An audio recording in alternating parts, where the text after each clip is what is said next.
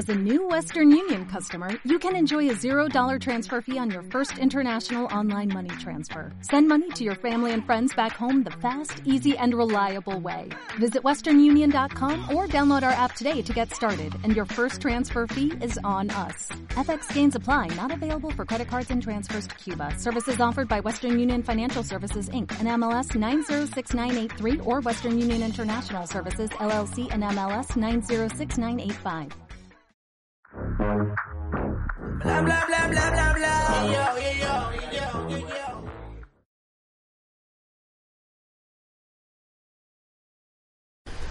Hola, ¿cómo están? Bienvenidos a un nuevo capítulo del podcast Las dos de regla. Para todos los nuevos oyentes, yo soy Gil Pacheco, soy cofundador de Jaumi y su host. El día de hoy, en este quinto capítulo del podcast, está con nosotros el arquitecto Monir Jiménez. Monir, muchas gracias por estar aquí, Muchas gracias por la invitación. por apoyarnos en este proyecto. Este, bueno, para todos los que nos están escuchando y para que conozcan un poco de Monir, Monir es socio fundador de MXStat y es el director del área comercial de MXStat, ¿no? Así es. Este, MXStat es un taller de arquitectura y diseño en el cual han desarrollado más de 200 proyectos a nivel, bueno, en distintas partes de la República, ¿no? Sí. Por lo que me has mencionado, bueno, principalmente Puebla, Guadalajara, Ciudad de México, Hidalgo, Sí. Cancún, Tlaxcala, Veracruz, algunos lugares, pero sobre todo trabajamos mucho en Puebla y en Ciudad de México. No, de lujo. bueno, MXStat, algo que me gusta muchísimo de, de ellos, de lo que conozco de ellos, es que son un taller súper completo. ¿Por qué? Porque abarcan todo lo que pueda necesitar cualquier cliente. Pensemos en cuestión comercial. Si llega un cliente, ustedes les desarrollan el proyecto desde su branding, de todo lo que necesita, la arquitectura, interiorismo y, bueno, la construcción también, ¿no? O sea, un paquete completo desde lo- su marca hasta las instalaciones de su, de su negocio, ¿no? De todo lo que necesiten. Y bueno, también han, han participado en proyectos residenciales, por lo que me has platicado, este, en proyectos de plazas comerciales, Sí. restaurantes en interiorismo y Sí. oficinas, ¿no? Bueno, yo conozco unas, oficin- unas oficinas que ustedes hicieron en Sonata, ¿no? Así es. Este, para que vean más o menos el, bueno, el nivel de MXTAT y de Monir que está aquí con nosotros. Algunos de sus clientes son Grupo Proyecta, aquí en Puebla, el restaurante Mitos, el restaurante.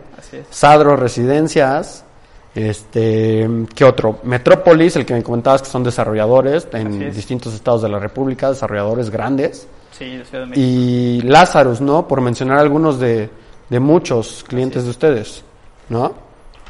Pues muchas gracias por estar aquí, Monir. Pues primero, saludcita. Salud. ¿No? Muchas gracias y- por la invitación, Gil. No, ¿de qué? gusto. Este, creo que, que podemos abarcar muchos temas muy interesantes, pero de lo que me gustaría platicar en este capítulo con, contigo es, bueno, tu historia Sí. profesional y también de MXStat, en, con toda la expertise que tienen en el área comercial de arquitectura también, eso sería un muy buen tema. Claro. Y pues algo que nos interesa también a muchos es la cuestión del COVID, ¿no? En áreas Claro. comerciales. Entonces, ¿cómo ves si le vamos dando, si nos empiezas a platicar un poco de ti Sí. y de cómo empezó MXStat? Claro, este. A ver, yo soy de Jalapa. Jalapa, vine a, vine a Puebla hace 10 años, me vine a estudiar para acá. Antes de eso, este. Como que siempre he estado en contacto con, con la arquitectura. Mis papás, los dos, son arquitectos, yo estuve en una constructora mucho tiempo. Ok. Y tuve la oportunidad de, en la prepa de, de estudiar en Italia, estuve un rato allá, luego regresé, luego decidí que quería estudiar arquitectura. Creo que fue una decisión de esas que no, es- que no eres tan consciente, ¿no? Tengo que admitir que a los 18 años yo creo que la gente no está preparada para decidir su ¿Qué es lo que futuro, quiere ¿no? de ¿Qué es toda lo- su vida? Exactamente, ¿no? Yo, yo creo que no, no soy el único al que le ha pasado una situación así, pero tuve la fortuna de atinarle, ¿no? De justamente caer en donde yo quería estar. Y esto me di cuenta cuando estuve en Milán, tuve la oportunidad de estudiar en el Politécnico de Milán, fue pues un gran... eh, un- una gran satisfacción personal, ¿no? Eh, mis papás no querían que yo me fuera, eh, tuve que hacer todas las cosas por, por mí mismo. Me dieron la oportunidad de irme, pero me dicen, ajá, hazle como quieras, yo no tengo nada que ver, ¿no? O sea, me dices cuánto es y vemos. No. Sí, pues no es tan fácil, ¿no? Así es, digo, la, la idea en realidad era, yo me quería ir a Ciudad de México, ¿no? Este, por X o Y no se da la oportunidad y, y consigo en, en el Inter, estoy hablando también con el TEC de Monterrey para irme a, a Monterrey y, y escribo también a la Embajada de Italia y al Politécnico de Milán para ver si me aceptan. Me aceptan en Italia, también las, otras universidades afortunadamente, pero es la, la oportunidad que más me llama la atención. Entonces, eh, me voy a Milán y eh, estudio una carrera que se llama arquite- Arquitectura y Producción de la Construcción, que es más o menos un perfil muy cercano al arquitecto en, en México. ¿no? Eh, mientras en México, por lo general, en la mayor parte de las universidades existe arquitectura y nada más, que estudias eh, para diseñar y construir arquitectura, en Italia eh, se ha, diversificado muchísimo más la carrera, ¿no? Tiene- puedes estudiar historia de la arquitectura, arquitectura y arte, este, arquitectura y urbanismo, sea, hay 10, 20, 30 carreras diferentes sobre arquitectura. Yo escogí una porque siempre tuve la idea de que yo quería regresar a México, que se llamaba Arquitectura y Producción de la Construcción. Es decir, un perfil que te enseñaba una pasadita de diseño, una pasadita de construcción y una pasadita de administración de empresas, ¿no? Ok. A final de cuentas, eh, me aviento un año allá eh, por diferentes situaciones, pero principalmente, bueno, eso es una historia muy larga, pero decido regresarme a, a- a México. Casi mis papás me obligan a venirme a Puebla. y estudio, en- estudio en el TEC de Monterrey. La verdad es que feliz, ¿no? Eh, fue, fue un proceso que disfruté mucho. Tuve la oportunidad de- en el TEC de Monterrey de, de- estuve de, de presidente de la sociedad de alumnos, pudimos Ok. organizar ahí un par de congresos internacionales, incluso con, con con algunos de mis socios. Se hicieron cosas muy padres. Este, en 2013 tuve la oportunidad de, de irme a Noruega por una invitación que, que me hace uno de los despachos que, que- que trajimos. Y bueno, yo me doy cuenta a mitad de la carrera que esto es lo mío, que es lo que me encanta y que disfruto mucho. Y, y no solamente la construcción, sino el diseño. ¿no? Eh, en el 2012, más o menos, lanzan una convocatoria de, de gobierno para el diseño de, de la Casa del Adolescente del DIF estatal. Es un proyecto que nos marcó mucho porque es el primer proyecto que como despacho, ¿no? que en realidad éramos cuatro amigos que nos juntamos a diseñar. ¿no? Todavía no definían MXTAT. o- Todavía no definíamos MXR. De hecho, en ese momento nos presentamos, si, no, si mal no recuerdo, como el tallercito. ¿no? Era, Ajá. era esta idea un poco juguetona de, pues vamos a ver qué podemos hacer juntos y, y- y ver qué pasa. Entonces, eh, hacemos este, participamos en este concurso, desarrollamos este proyecto, no ganamos, pero quedamos como una de las menciones honoríficas. Tenemos nuestra fotografía ahí con, Sí. con el gobernador, ya sabes, este, celebrando. Y cuando pasa esto, pues creo que de forma instantánea entendemos que podemos trabajar juntos, ¿no? Somos un despacho completamente millennial, yo creo que es, es algo bien chistoso, ¿no? Durante la universidad, nosotros somos cinco socios, cada uno ha ido agarrando su propia área de expertise, eso ha estado súper, súper interesante, pero me llama mucho la atención que durante la universidad incluso algunos profesores de repente me decían, ah, este, no, pues, son cinco, no, son muchos, esos despachos no duran, ¿no? y, es, y, es, y es simpática esta idea porque llevamos ocho años haciendo lo que hacemos y afortunadamente hemos tenido la oportunidad de crecer y de, de cada vez más entrar en, en diferentes proyectos más variados, con diferentes clientes, hemos trabajado en diferentes ciudades. Eh, entonces, a, a raíz de, de este pequeño experimento del 2012, empezamos a darle forma a esto que es MX TAD, MX Taller de Arquitectura y Diseño, y empezamos a trabajar. ¿no? Eh, empezamos con algunos proyectos pues yo creo que como muchos de los arquitectos hoy en día empiezan, friend, eh, Friends and Family, ¿no? Pues entonces les ayudó que fueran cinco, ¿no? Sí, o sea, eso nos ha ayudado desde el inicio, yo creo que eso, eso lo tengo muy claro, ¿no? A mí, o sea, conforme ha pasado el tiempo, me ha dado mucho por, por reflexionar sobre esta cosa que en algún momento me decían los profesores, ¿no? Ah, esos despachos nunca duran. Al menos me lo dijeron dos o tres. Y, y por eso creo que somos un, un estudio eh, particular, ¿no? Es, este tipo de sociedades sí es cierto que se ven poco, pero también hay casos eh, de éxito que están haciendo cosas muy padres, ¿no? Y lo que nos ha resultado muy bien a nosotros creo que ha sido el, lo que podemos ofrecer a final de cuentas para el cliente. Cada uno de nosotros tiene un área de expertise diferente. Yo dirigí, dirigí el área de construcción durante ocho años. Comentaba en un inicio que mi familia tuvo una constructora, entonces eh, pues yo crecí en, en las obras desde la universidad e incluso antes siempre trabajé con, con En obra, en obra, en obra, en obra, en obra, en obra y pues para mí lo más natural cuando terminé la universidad es pues yo llevo la parte de construcción, ¿no?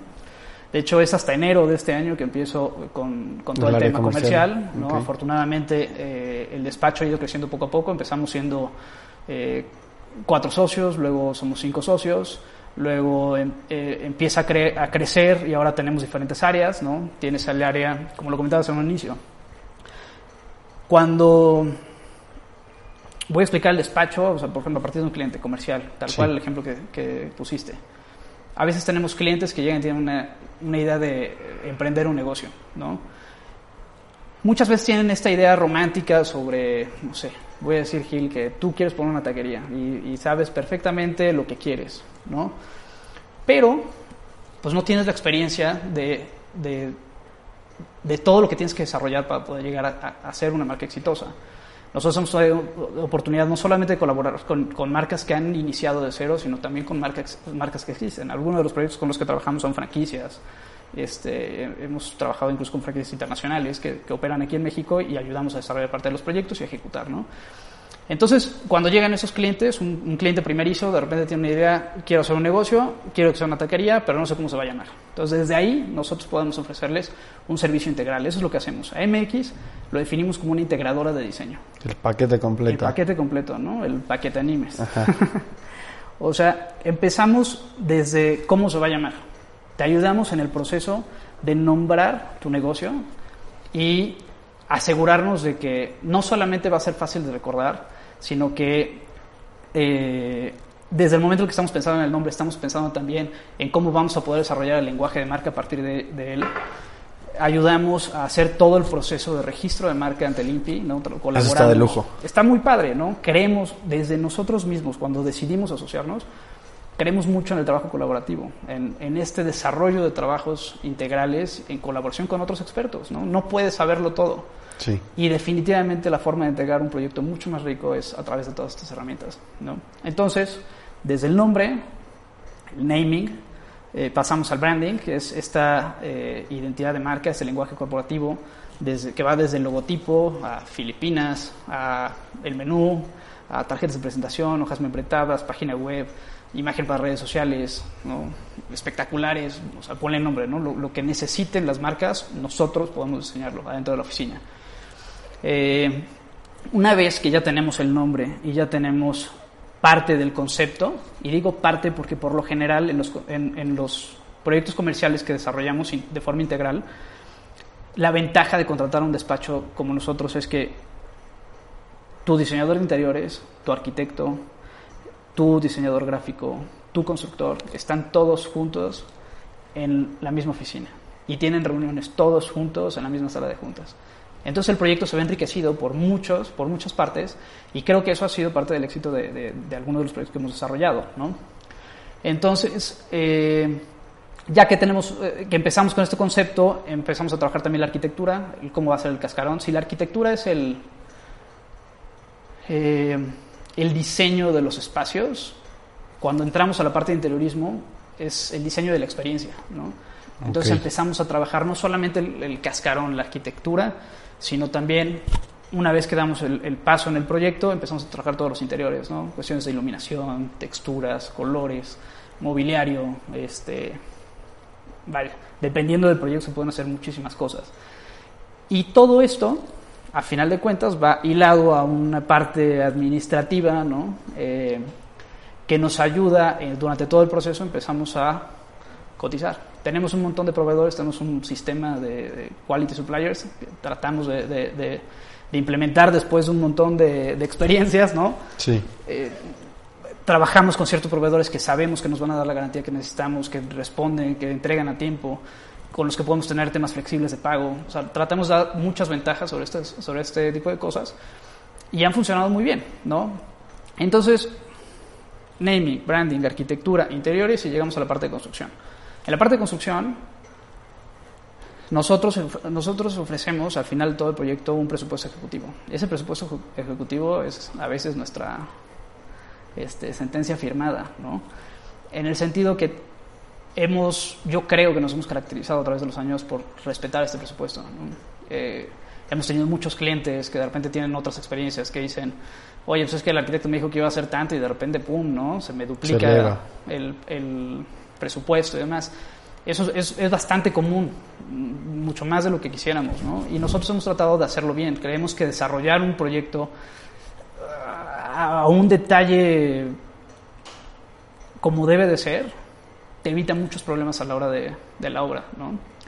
Entonces, ya que llegamos a la parte de construcción, y costos, sí, claro. Obviamente nosotros podemos empezar a optimizar costos desde la, fa- desde la fase de proyecto, ¿no? O sea, antes de arrancar la obra, el presupuesto fue revisado, o sea, dos veces, tres veces a la semana, ¿no? Para, para ir descartando, ir moviendo, hacemos este, ingeniería de costos para, para tratar de ofrecer la mejor calidad o, o el, malo- el mayor valor de tu dinero, ¿no? Sí, claro.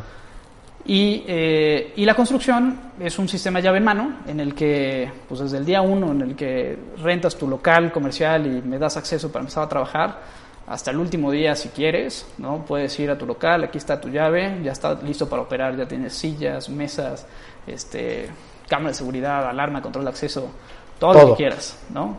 O sea, en algunos, en algunos proyectos hemos entregado hasta iPad, ¿no?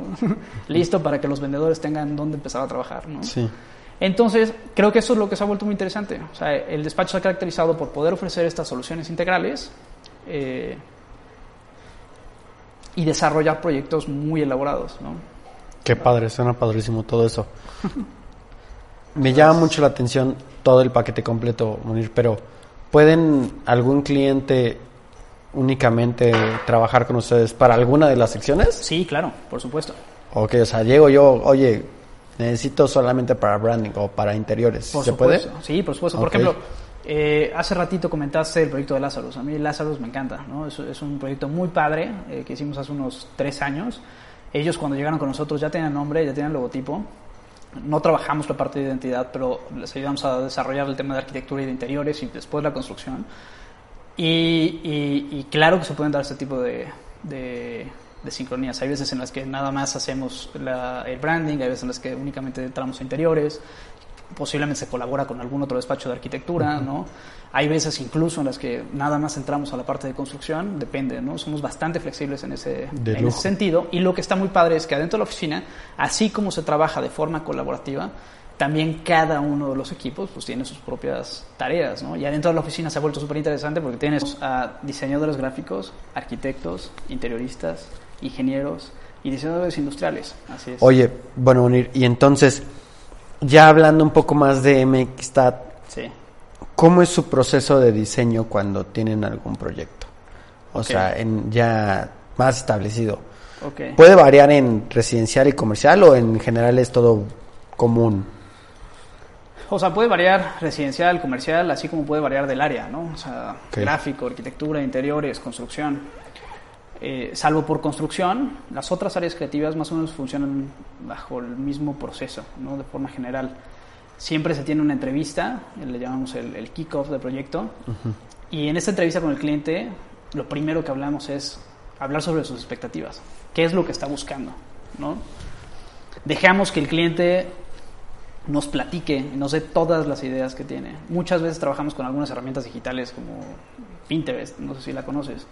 ¿No? Se hacen estos tableros en los que compartimos diferentes imágenes. Muchas veces llega el cliente, por ejemplo, regresando al, al ejemplo anterior de la taquería que, que tú querías poner, ¿no?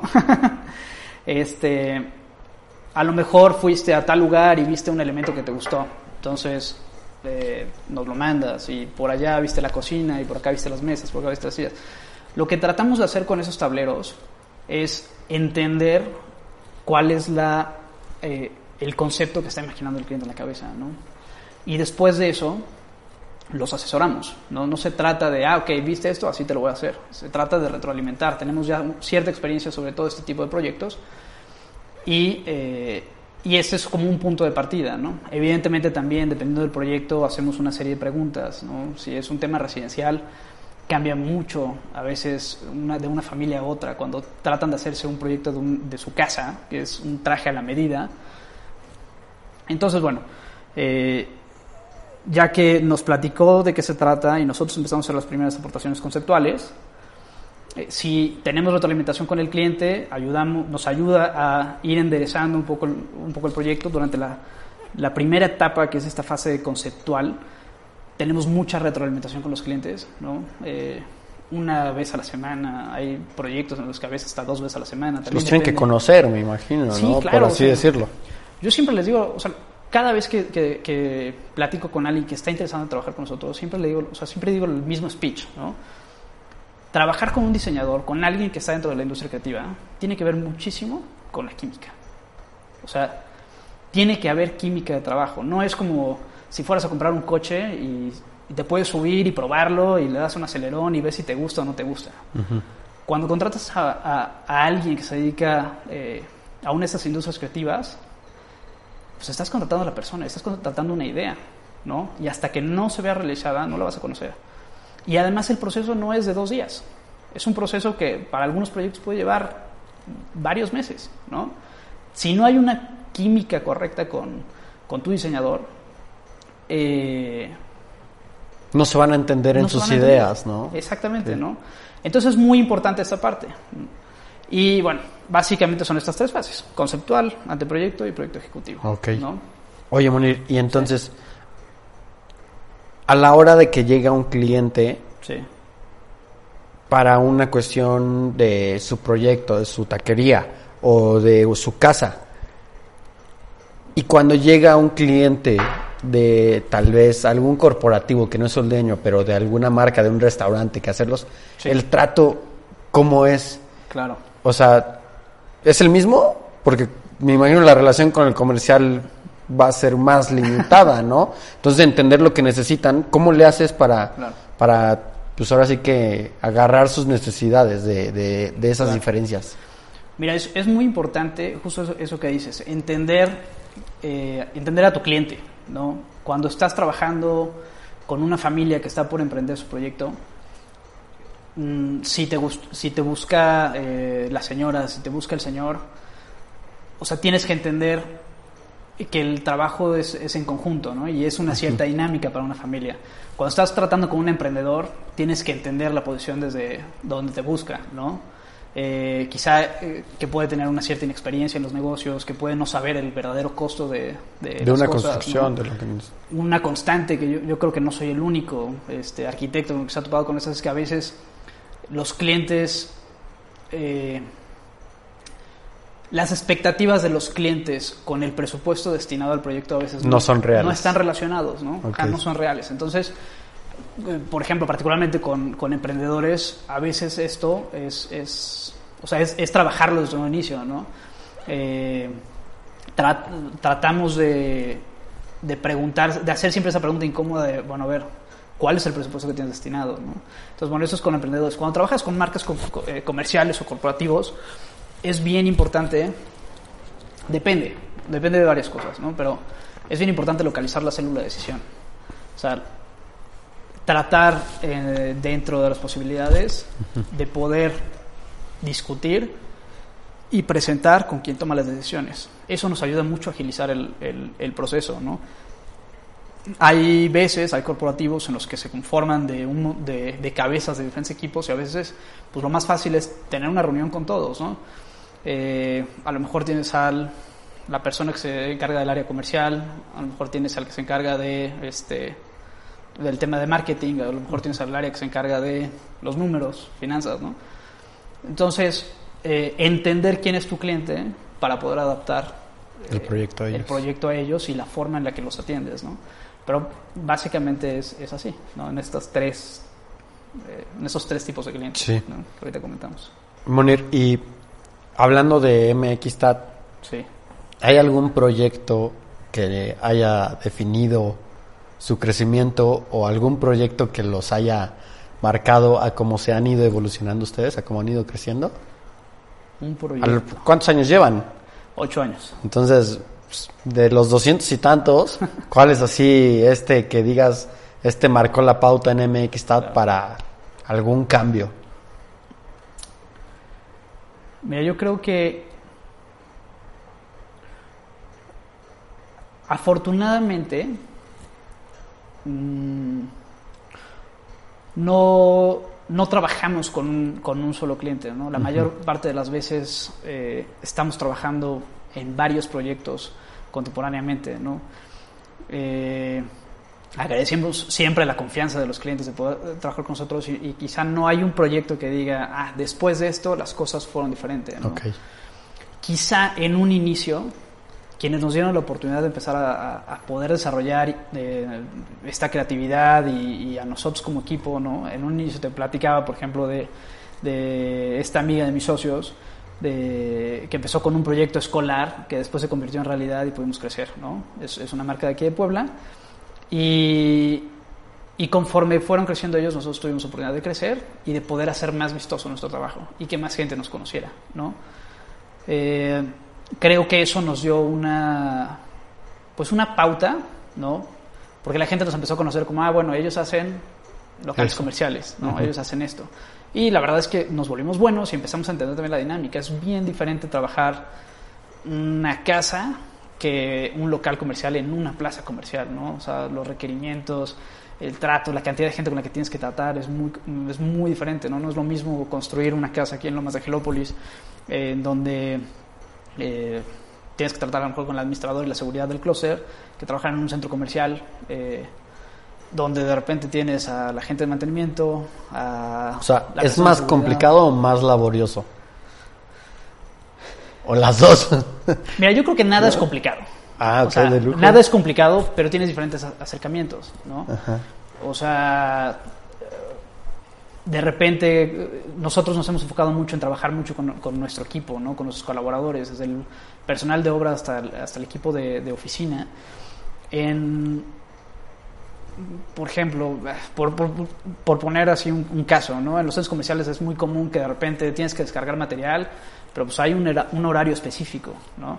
Y solamente lo puedo hacer sobre un cierto acceso, ¿no? Entonces tienes que gestionar el permiso para que te den Hay más especificaciones. es mucho más especificación y demás. Pierdes a veces mucho más tiempo en estas cosas, pero si lo haces bien, la verdad es que la obra se puede volver muy dinámica, o sea, no tiene por qué ser lenta, pero es diferente el, el approach que tienes que, que hacer, ¿no? Ok. Oye, Munir, y Sí. bueno, lo que te comenté en un principio, este, ya tocando una pregunta del- del COVID, Ok. ¿cómo les ha tocado a, a tu despacho, a tu taller, vivir esta época? Este, ¿Han tenido que, que adaptarse a otras cosas, este, nuevas plataformas, un nuevo proceso, algo? ¿O se han mantenido al ritmo de lo que llevaban, bajaron? Cuéntanos un poco de eso. Mira, yo.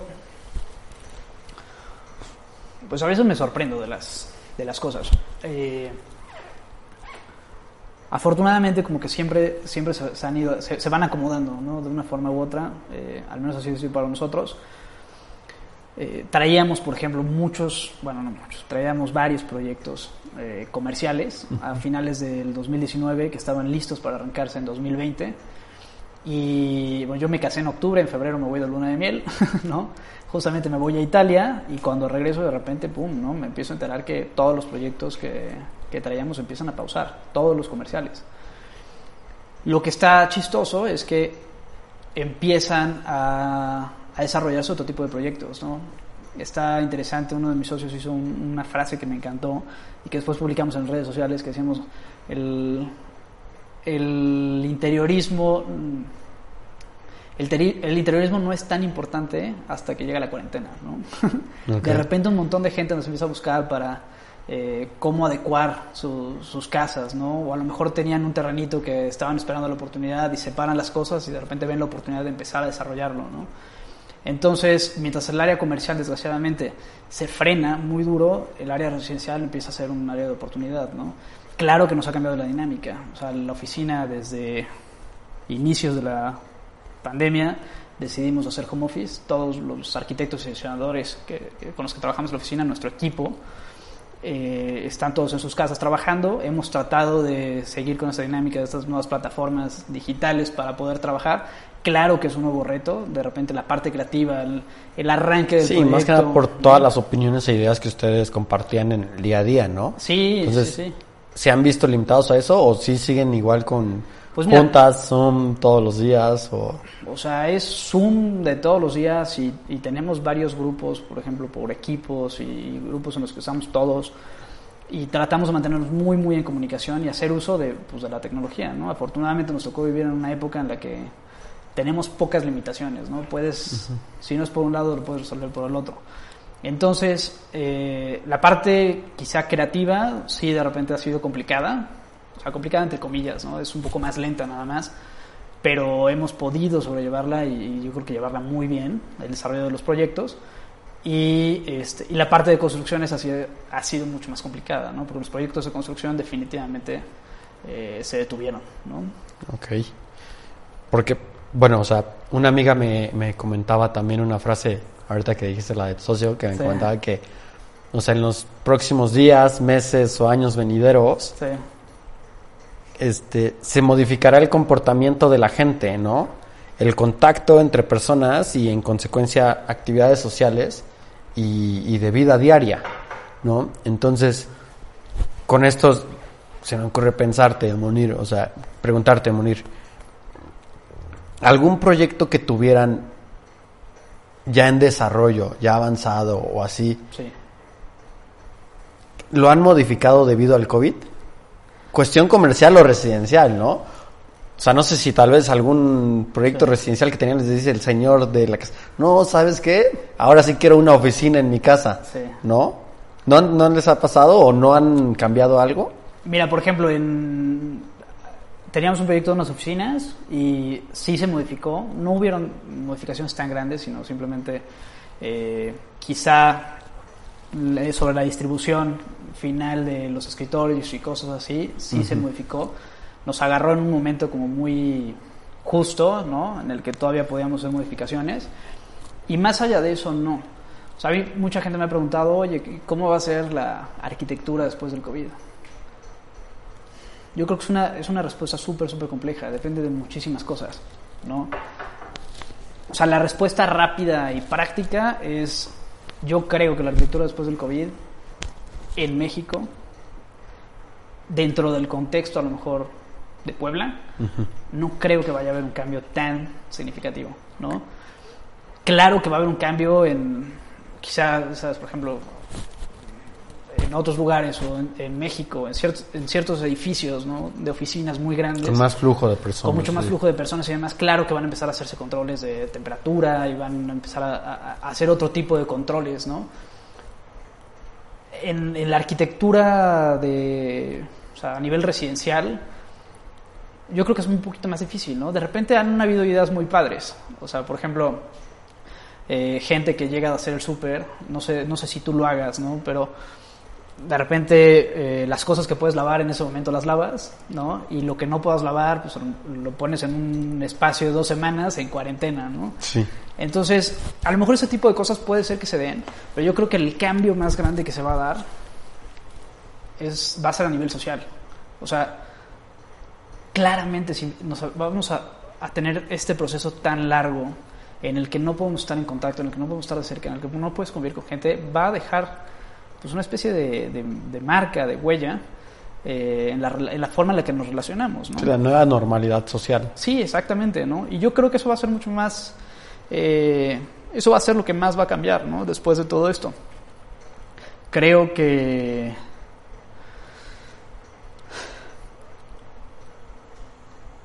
Creo que vamos a depender mucho más de la higiene personal y de, la, de una mayor educación a- a- en- de, todos, de todos los que formamos la sociedad, ¿no? Que modificaciones reales, o, o sea, bueno, como tan específicas en un edificio, en una casa. en- Entonces, por ejemplo, en, en algún proyecto, un restaurante que ustedes hayan hecho, sí, como arquitecto, o- y no sé de qué manera pensándolo, pero pensándolo como objetivo principal, pues Sí. el contagio, ¿no? Por así decirlo ahorita, prevenir Claro. ese tipo, la salud. ¿Crees que se deban hacer algún tipo de intervención o no. O sea, porque entiendo que no. Ajá. Pero así, en los que han hecho, o sea, imagínate, un lleno total. Es que, mira, por ejemplo, ese tipo de, de cosas, claro que van a cambiar. Por- Lo más probable es que van a empezar a limitar el espacio, ¿no? Si antes en un lugar donde podían entrar 50 comensales, pues a lo mejor eh, Pro- eh, Protección Civil te va a decir ahora Ah, ya pueden ok. entrar 25, ¿no? Pero Sí. haces ese tipo de Ese es el otro, modificaciones. el cambio, ¿no? Ese es el tipo de cambio que haces en cuanto a la forma en la que convivimos. Pero dentro de la arquitectura del lugar, yo creo que va a ser más complicado. O sea, sé que han estado trabajando por mucho más en protocolos de seguridad, ya sabes, desde que llegas a un restaurante y, o sea, yo no sé, por ejemplo, la idea de ballet parking, ¿no? Probablemente durante un tiempo no va a haber ballet parking, porque no se pueden subir a tu coche y manejar tu coche, ¿no? Salvo que tengan todo un protocolo de seguridad para poder hacerlo. Eh, lo mismo a la hora de los platillos, ¿no? Hay muchos restaurantes donde quizá tienes al centro una- un montón de salsas. Este, ya no puedes dejar nada a- a- al intemperie. Sí, de mesa a que- mesa, tal vez, ¿no? Exactamente. Tendrás que hacer todo un protocolo sobre cómo se llevan los alimentos, un montón de cosas. Pero lo veo más complicado estas imágenes que, que claro, que en algún lugar las van a hacer, ¿no? Sí. Estas peceras, este, restaurantes donde tienes una pecera para cuatro personas y nadie, se está, nadie está respirando el mismo aire, pues seguramente en algún lado. Al menos Puebla, no. Puebla lo veo complicado. O sea, Ok. no, no veo real un cambio de ese... Oye, y hablando en cuestión comercial, Sí. ¿en qué se basa un desarrollo comercial, ya sea plaza, restaurante, lo que sea? O sea, Sí. pues es cuestión de, de- del producto que manejan, o sea, tal vez un restaurante de tal cosa, o sea, ese sea su producto, ¿no? De comida tal, va a ser su producto, ¿no? Enfocado hacia eso. A la experiencia, que es distinto, Ok. o a qué, o sea, ¿a ¿qué, qué es lo que se basa? Hablando del COVID o de, No, la no, forma no, general. la forma general que tú pienses. Oye, Yo creo que es un equilibrio, ¿no? O sea, siempre he pensado que... Mira, un- una idea que a veces es complicada para algunas personas de, de comprender, pero creo, creo que es muy sencilla y te la voy a decir así como la pienso tal cual en la cabeza. El buen diseño vende en cualquier área. O sea, una casa bien diseñada, bonita, que llame la atención, no tiene que ser exótica, ni tiene que ser más. Simplemente tiene que estar bien diseñada. Es más fácil venderla después, ¿no?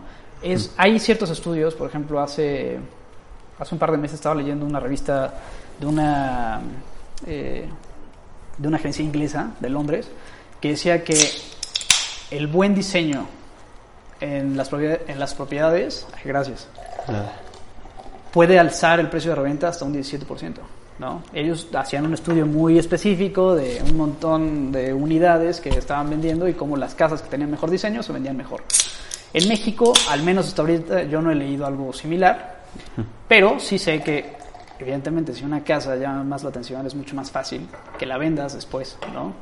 Eh, en el tema comercial, lo mismo. O sea, un lugar bien diseñado atrae más clientes. En las oficinas, un lugar bien diseñado eh, vuelve más productiva a la gente que trabaja ahí, ¿no? Entonces yo creo que el diseño tiene un gran poder.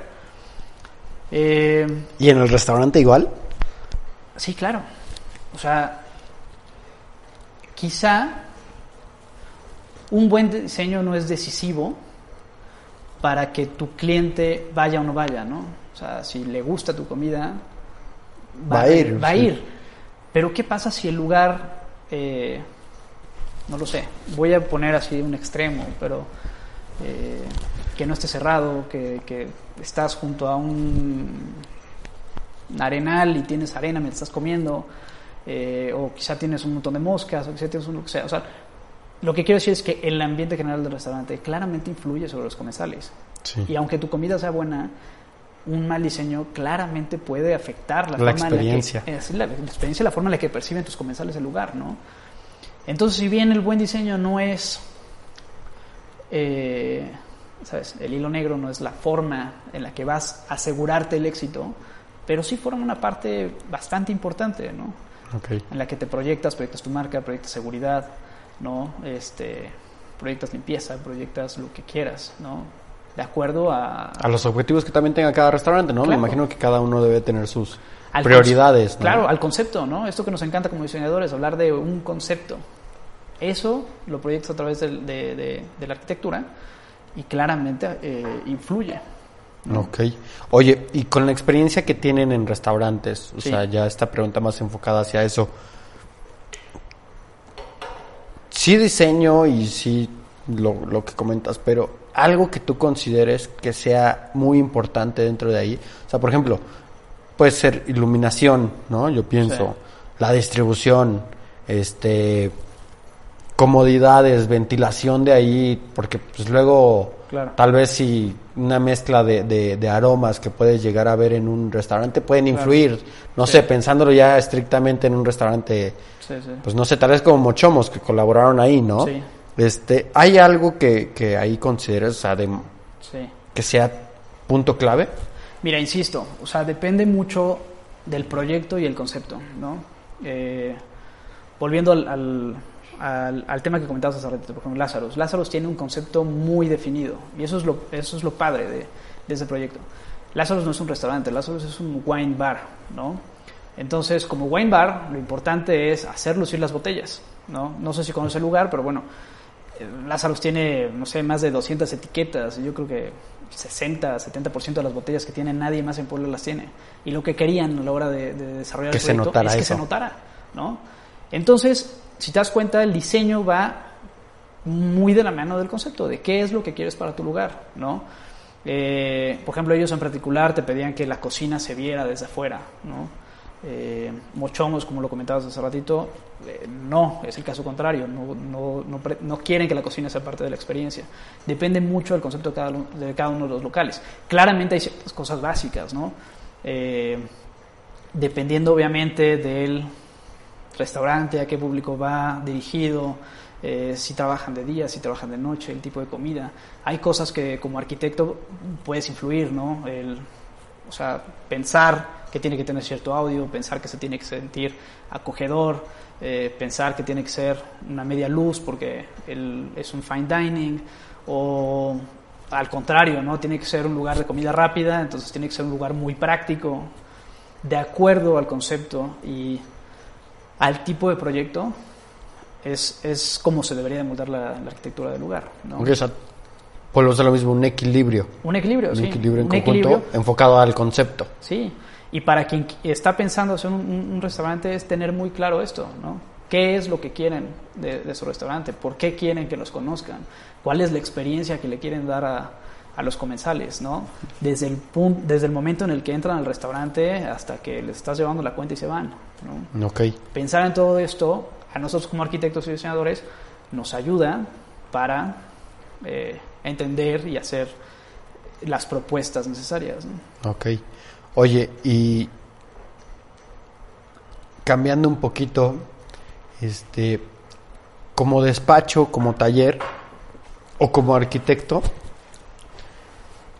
Bueno, es que mencionabas en un inicio, ¿no? Que empezaron con Family and Friends y tipos de proyecto y así, y así Sí. empezaron a trabajar. Ahora, ¿cómo le haces para conseguir un cliente comercial? O sea. ¿cómo le hace un, un taller para tal vez que un restaurante se acerque a ellos o así? O sea, ¿hay algún método o ya tam- o sigue siendo igual por reconocimiento, consejo, voz en voz, no sé? Está buenísima la pregunta. Es, es complicado.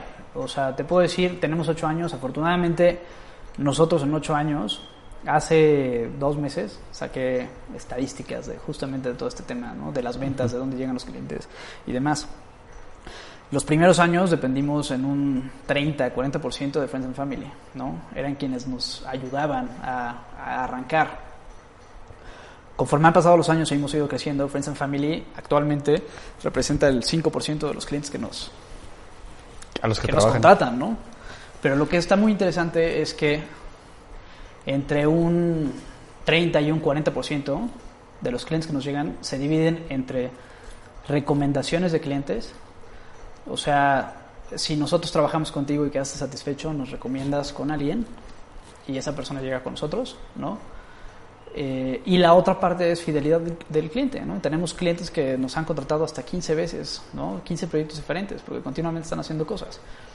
Evidentemente ellos también nos van recomendando con, con otras personas. Entonces lo que quiero decir con esto es que trabajar como arquitecto, como diseñador, es, siento que es un poquito como un médico. O sea, es más probable que tú vayas con un médico ¿Qué te recomendó alguien? porque tu tía te dijo, porque tu amigo te dijo, porque tu hermano te dijo que es buenísimo y que te solucionó la vida, ¿no? A que veas un espectacular en una avenida, ¿no? Con, con la cara del médico este, diciéndote Sí. que lo hace muy bien, ¿no? Lo mismo, creo que lo mismo pasa con los arquitectos. Es una profesión delicada, ¿no? A final de cuentas nosotros manejamos, por ejemplo, en el tema residencial manejas el patrimonio de una familia, ¿no? Eh, muchas veces trabajan con créditos. Sí. O sea, es, es, algo muy delicado en el que yo creo que nosotros trabajamos dentro del negocio de la confianza. Tenemos que poder eh, transmitir esa confianza a nuestros clientes y eh, al mismo tiempo involucrarnos y ser responsables de, de- de esa confianza que nos dan, ¿no? Entonces, eh, um, gran parte de los, de los clientes que nos han buscado ha sido así, recomendaciones o clientes que repiten continuamente nuestros servicios porque les gusta la forma en la que trabajamos, la forma en la que entregamos y en general toda la Sí, experiencia. su de- trabajo ha hablado por ustedes. Sí, afortunadamente sí, Qué bueno. afortunadamente sí. Oye, Monir, y regresando a los restaurantes nuevamente, que me gusta mucho, mucho Claro. ese tema, me gusta mucho la comida, ¿no? Este, hay tendencias en la actualidad en el, en, la que- en el interiorismo o en el diseño de un restaurante. Sí entiendo lo que me dices de los conceptos que pueden variar entre todos, ¿no? Sí. Pero no sé, tal vez una tendencia es lo que mencionaste, ¿no? De la visibilidad de los comensales a la preparación de la comida o alguna otra cuestión de, de este lobbies o Sí. no no sé, ¿hay tendencias en eso o no está tan marcado eso? Mira, una vez más, ¿no? Depende mucho ¿El del tipo de restaurante, ¿no? El concepto. El, el concepto es lo que te rige completamente, ¿no? El tipo de comida, el tipo de ambiente que quieres generar y el comensal al que vas dirigido. ¿no? De forma general, creo que son estos tres puntos importantes. Eh, por ejemplo, en determinados tipos de restaurantes, para determinados tipos de restaurantes les funciona mucho tener un área para niños, ¿no? Porque eh, es el lugar en el que la familia se puede relajar el fin de semana sin preocuparse de que los niños estén en un ambiente inseguro, porque es muy, es muy, vaya, es muy común que el niño después de comer pues empieza a aburrir, ¿no? Y los papás no pueden tener una plática porque pues, el niño de repente se para y ya corrió y ya fue, ya no sé dónde, ¿no? Entonces, para determinados tipos de restaurantes es el área para niños es un área que muchas veces ni siquiera se ve, pero ayuda mucho. Tiene que estar. Ajá, exactamente. Hay gente que va a ciertos restaurantes únicamente por eso, porque es un lugar en el que pueden platicar con tranquilidad mientras alguien más le cuida a los, a los hijos, ¿no? Eh, hay otro tipo de restaurantes, bueno, ejemplo, el, eh, para ir a cenar un fine dining, creo que es muy importante el- desde la calidad de los productos, la calidad de la cocina, la calidad del menú que ofrecen, así como la calidad de los espacios y hacer partícipe al comensal de cómo hacen sus procesos. Creo que esta, es mucho esta tendencia, y no solamente en los restaurantes, sino de forma general, abrir eh, las puertas a quien quiera conocerte, ¿no? Eh, particularmente en los restaurantes, las cocinas abiertas es algo que se ocupa mucho. En este tipo de restaurantes es una súper responsabilidad, ¿no? Tener una Sí. cocina que se vea quiere decir que tienes que trabajar muy limpio, que todo tiene que estar siempre impecable, la gente tiene que estar muy bien infor- informada y todo. Un- una cocina abierta que funciona de esta forma hace una gran diferencia, ¿no? Este, no sé, hay, hay, hay este, este tipo de elementos, ¿no? Hay, hay gente, por ejemplo, que va a ciertos lugares por la música, ¿no? Me tocó ir con un, un amigo y, y no sé por qué se me quedó tan grabado, que de- comimos delicioso, bebimos súper bien, y es el comentario que me terminó es un amigo italiano para todo esto, ¿no? De- que, que vino a visitarnos. Y después de toda esta experiencia, que le encantó, el restaurante, me dice, lo mejor es la música. O sea, nunca había cenado con, con la música adecuada para, para cenar, ¿no? El volumen, eh, el tipo de música y demás. Entonces, bueno, creo que es una, es una, es una pregunta muy compleja por eso, porque Sí. depende mucho del tipo de restaurante. ¿no? Ok. ¿Qué es lo que pueda servir? Oye, y entonces, hablando de que ustedes también, este, desde el naming, están Sí, en algún proyecto que hayan participado, desde naming, branding para restaurante, sí. o, o tal vez que no, pero ¿cómo puede ser el, eh, este, este tema de branding una alternativa Bueno, es que ya es esencial para restaurantes, pero ¿cómo puede ser una alternativa que los diferencie totalmente? No sé si, si, si me Sí. di a entender. No, sí, sí, claro. Mira, yo creo. Es algo chistoso que pasa con el diseño. Un buen diseño no lo percibes. Hasta que no te sientas conscientemente a, a percibir el espacio en el que estás, te das cuenta. Un mal diseño lo notas muy rápido. No sé si te ha pasado, de repente llegas a un lugar que por alguna razón no te gusta y dices, ah, sabes que no me gusta ese color, no me gusta ese material, no me gusta lo que sea. Creo que nos pasa a todos, ¿no? No- digo, particularmente yo como arquitecto, ¿sabes? Llego, me paro en un lugar y lo primero que empiezo a ver es, Sí. es, es el espacio, pero en tema de branding yo creo que es lo mismo. O sea, se nota cuando una marca tiene muy bien trabajada su identidad corporativa, eh, se percibe como una marca mucho más organizada, por lo tanto mucho más confiable, ¿no? Son este tipo de cosas implícitas que, que se transmiten a través de un buen diseño de, de marca, ¿no? Eh, digo, pasa y depende de la situación en la que, que cuentes y demás, pero también es muy común estos, por ejemplo, primeros, eh, cuando de repente dices, ah, bueno, me voy a aventar a hacer este negocio y pues el logotipo te lo avientas tú en PowerPoint para ver cómo te sale y demás, esas cosas se perciben, ¿no? Creo que hace una diferencia muy grande el tipo de valores que, Que representa que eso, representa, ¿no? ¿no? Que da nada. Exactamente. Y contratar a un profesional del diseño que yo específicamente en el tema de branding, yo no soy el especialista, ¿no? Mi socia, por ejemplo, Merche, que es, es una pistola en esto, ella es psicóloga y además es diseñadora gráfica. Entonces, a la hora de, de trabajar con los clientes es una maravilla, ¿no? Porque combina estas dos, dos este, ramas que aparentemente no Sí. tienen nada que ver para poder ofrecer un producto que, que es muy bueno, ¿no? Que muchos clientes lo, lo, lo- lo reconocen y reconocen el valor. Está súper interesante. Exactamente. ¿No? Oye, Monir, ¿y hay algún proyecto, ya sea residencial o comercial, que te haya gustado más que todos en los que has participado?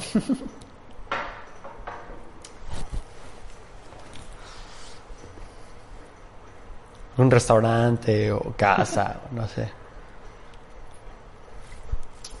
¿O no hay? Mira, yo creo.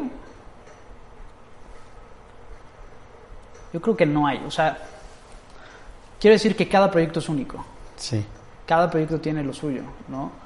Eh, claramente, a lo mejor hay algún espacio, algún producto, algún lugar comercial que puedo frecuentar más que otros, ¿no? Por el tipo de servicio, comida, producto, lo que sea que ofrezcan, que van mucho más con mi persona. Pero eso no quiere decir que me gusten más o menos. A final de cuentas, cada vez que haces un proyecto y cada vez que de repente no Eh, tengo la fortuna, creo, que con todos mis clientes puedo llegar varios meses después y sentarme a comer y platicar con ellos y que a veces nos hagan partícipe, ¿no? De que, ah, ¿sabes qué? Es que llegó fulanito y le, le encantó, ¿no? Y ha recibido muy buenos comentarios. O ni siquiera tiene que ver con la arquitectura, pero saber que a nuestros clientes les va bien, pues eso es, eso es como una gran, gran recompensa. Y...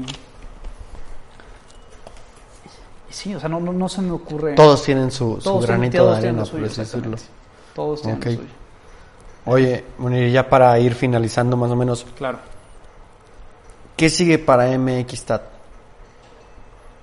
¿Qué sigue para MX? ¿Qué sigue? O sea, ¿tienen ciertos planes distintos o seguir de la manera en la que han ido trabajando, crecer en la misma manera que han ido trabajando?